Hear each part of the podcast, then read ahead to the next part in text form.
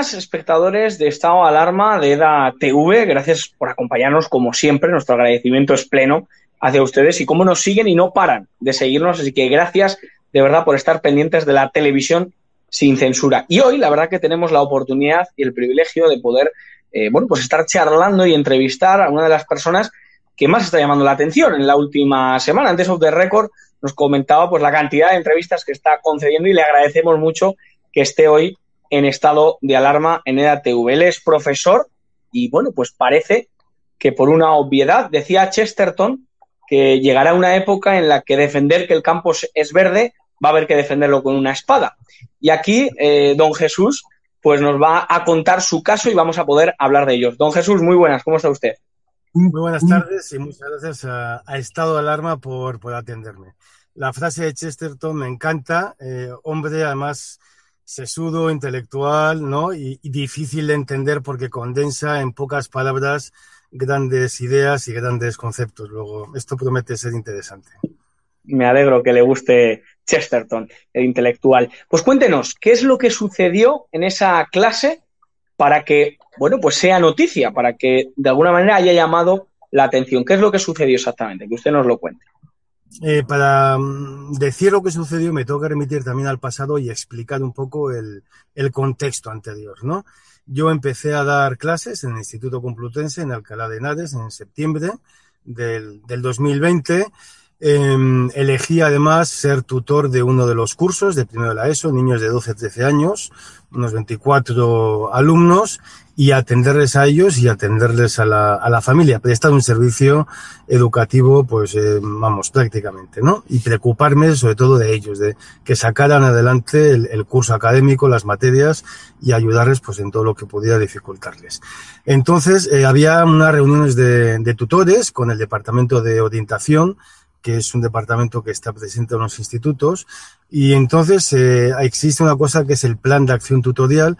En este caso, que no estaba, que legalmente se tiene que pactar con los tutores, pero bueno, ya se nos dijo, venía como, bueno, ya preestablecido, como queramos llamarlo, eh, la serie de charlas que se iban a desarrollar durante todo el, el, el curso pues eran charlas que iban a medir pues grupos que sociocomunistas, eh, gente del entorno LGBTI, gente también, eh, pues que yo dije que bueno, no me parecía bien, que era un tema de adoctrinamiento y que nos debíamos de eh, simplemente ceñirnos a, enseñanzas a los alumnos las enseñanzas de mates, de lenguaje, de arte, de, biología, etcétera, y la educación dejarla al ámbito privado, ¿no? Eh, seguimos avanzando, yo asistí a una de estas charlas y observé con estupor, eh, bueno, pues que en la pizarra se estaban poniendo todo tipo de, conceptos, de conceptos eh, ismos, ¿no? Pues ahí estaba todo el tema del eh, feminismo, machismo, eh, bueno, conceptos que yo creo que niños de 12, 13 años no, no hay por qué adelantarles y hay que preservar su, pues también su, su, su, su infancia o, o, vamos, su candidez todavía, ¿no? Eh, había mucho tema de nazismo, mucho tema de fascismo, eh, no vi comunismo por ningún lado, no vi socialismo, no vi totalitarismo, o sea que todos los ismos eh, realmente pues, pues no aparecían, ¿no? Hubo un alumno además que me llamó la atención de 14 años, que ortodoxo, que preguntó además incluso si existía persecución religiosa en, en España contra los cristianos.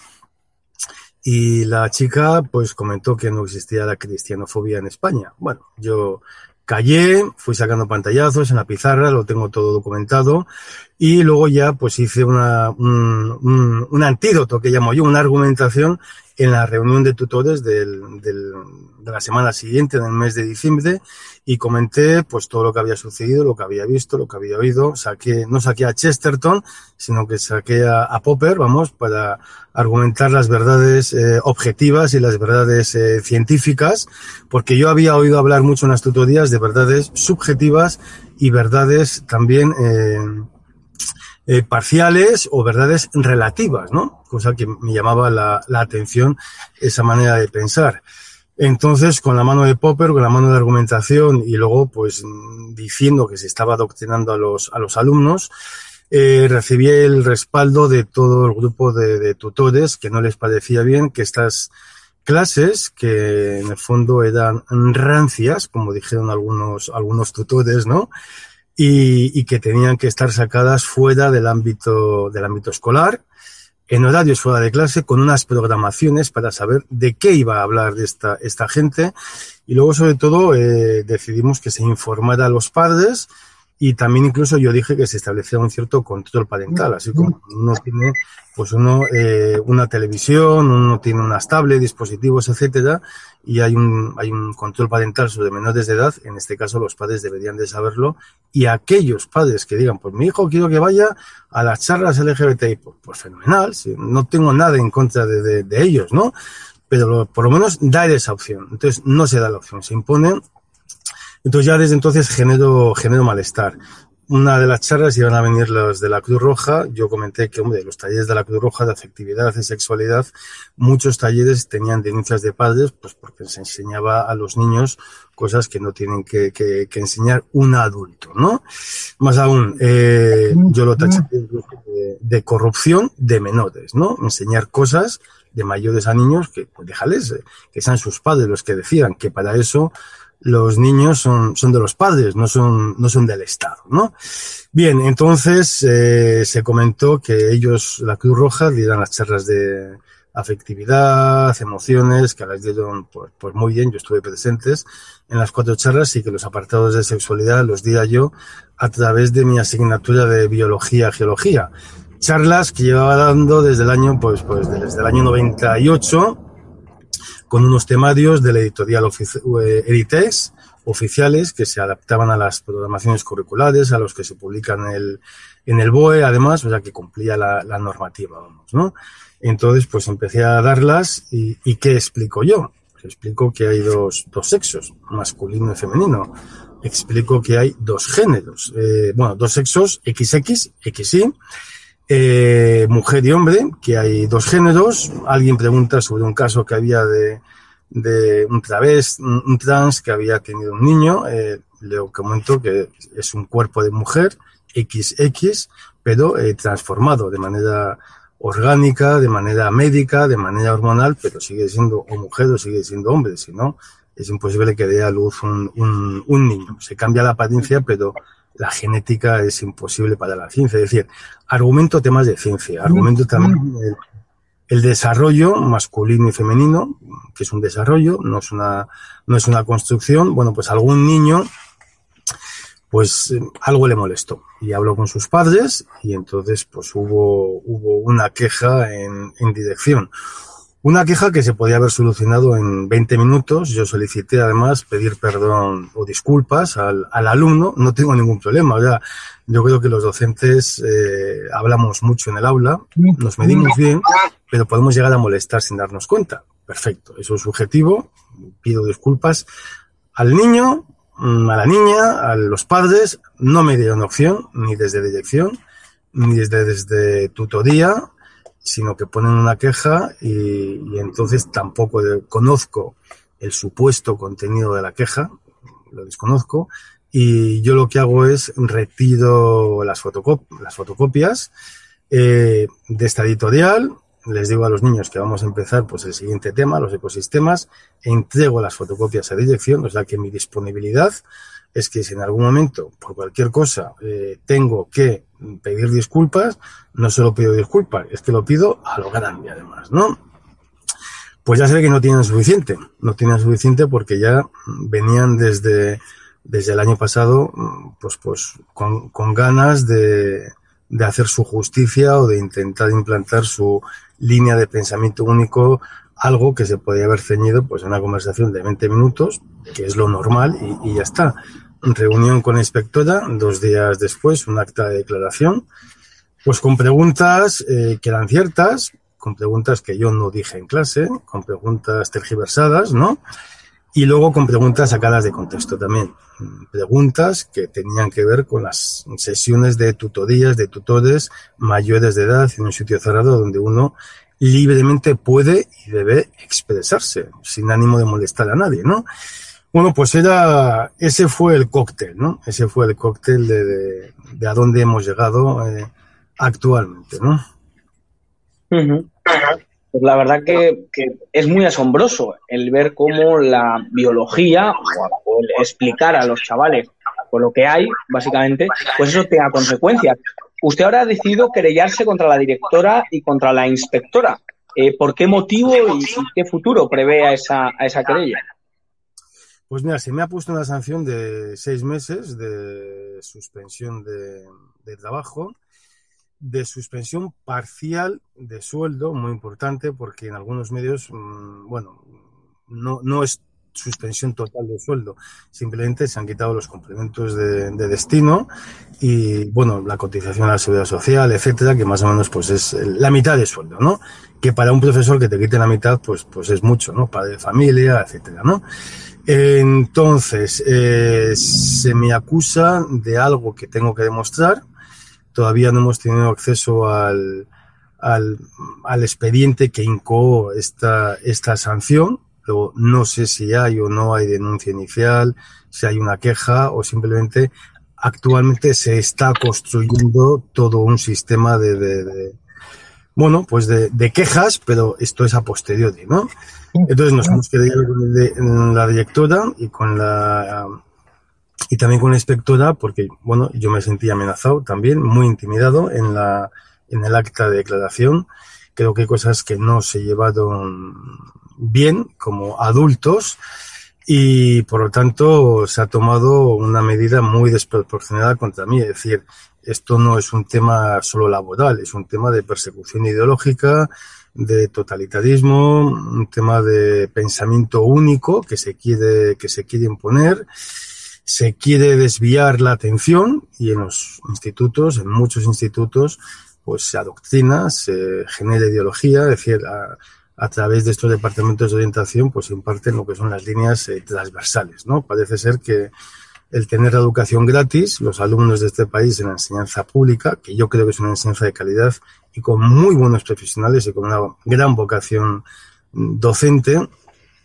pues no puedes eh, apoderarte de las conciencias de, los alumnos, de sus inteligencias y decir como esto es gratis, ahora yo te aplico las líneas transversales, lo de los estudios me importa menos, pero sobre todo me importa el generar doctrina y el generar ideología en los alumnos, cosa que además muchos de ellos están cansados de oír siempre lo mismo, ¿no?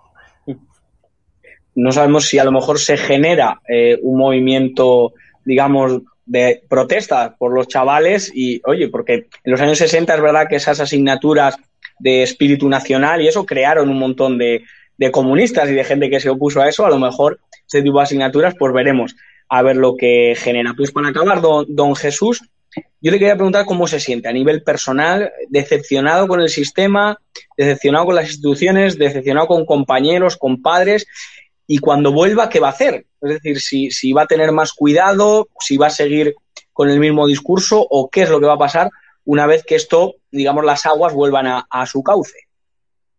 Pues mira, yo llevo de profesor 25 años, soy bastante sensato, bastante prudente, soy un profesor además muy querido en el, en el aula, los alumnos lo, lo, saben.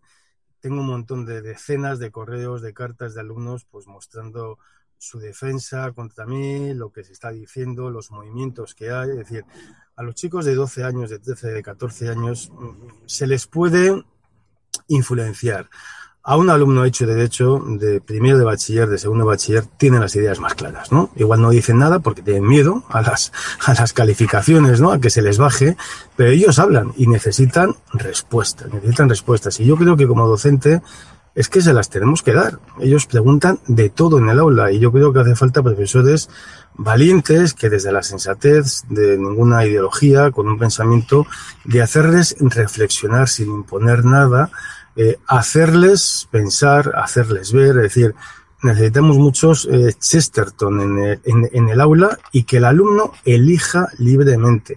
Pero hay que plantearles eh, preguntas y yo abogo por esta verdad, por esta libertad de expresión, libertad de cátedra, abogo por la verdad científica que, que, no se puede que no la puede dilapidar una ideología basada en una arquitectura social que ahora mismo pues, pues se está inventando basada en no sé qué para no sé qué, ¿no? Y, y los padres pues tienen que saberlo y tienen que llevar con tranquilidad a los hijos a, a, los colegios, ¿no? Yo creo que es abrir un debate público, pues para que los profesores en los centros no adopten ese perfil, perfil plano, que sean valientes, que hablen, y yo creo que hablando y dialogando y siendo muy, muy tolerantes con los demás y respetuoso, yo creo que se pueden llegar a grandes, a grandes acuerdos. Pero insisto, me preocupan los niños, los chicos, los menores de edad. O sea, no podemos darles mensajes y equivocarlos, no podemos confundirles. Es que, es que son listos, es que necesitan conocer la, la verdad, ¿no? Uh -huh. Esto te puedo transmitir. Conocer la, la, verdad. En la película de los Monty Python, la vida de Brian, había un personaje que decía que él quería ser mujer y que, bueno, quería tener hijos y le decía al otro, pero si no tienes matriz, ¿cómo va a ser posible? Y bueno, yo creo que eso del año 79 se ha trasladado ahora, pero fíjate las consecuencias que, que, tiene. Don Jesús, le damos muchísimas gracias de verdad por esta entrevista, mucho ánimo, mucha fuerza y a luchar por esa libertad y por esa verdad de la que abogaba. Muchísimas gracias. A vosotros, un saludo, buenas tardes. Bueno, pues al resto de la audiencia decirle que se quedan con el resto de la programación aquí en EDATV, en estado de alarma. Regístrense porque merece la pena. Nos despedimos, que Dios les bendiga.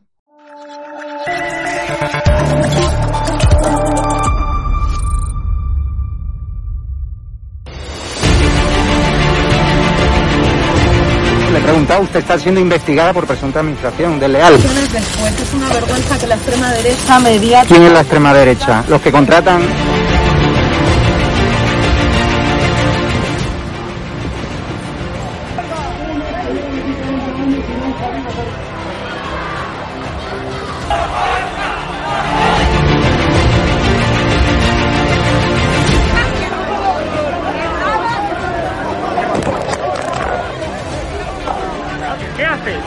¿Qué haces?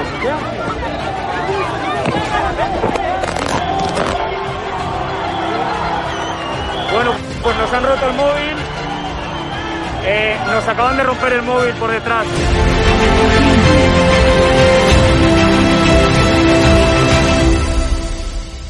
edatv.com, ¿vale? Pincháis aquí y ponéis los datos fundamentales. Y ahora, como veis, eh, nos pide que firmemos este contrato de suscripción, lo leéis con calma, por supuesto, y le dais a continuar. Y ahora nos pide que introduzcamos pues una contraseña y lo doy a continuar. Y ahora me pide que confirmemos el correo electrónico. Eh, habréis confirmado vuestro correo electrónico y os pide, ¿vale? Que elijáis una membresía. Está gratis, mensual, semestral, anual, ¿vale? Pues podéis elegir, por ejemplo, si queréis ayudarnos pues con 9,99 euros al mes y con la tarifa eh, plata, pues le dais a aceptar y suscribirse. Pincháis aquí y como veis, ya os dice aquí, os pone todo claro, a Fact News Consulting, plata, tarifa plata mensual, 9,99 euros, le dais a pagar y os verá ya pues la, la, el TPV, ¿no? Ponéis vuestra tarjeta bancaria, ponéis la caducidad, el código de seguridad y ya podéis llegar a pagar dándole a este botón automáticamente.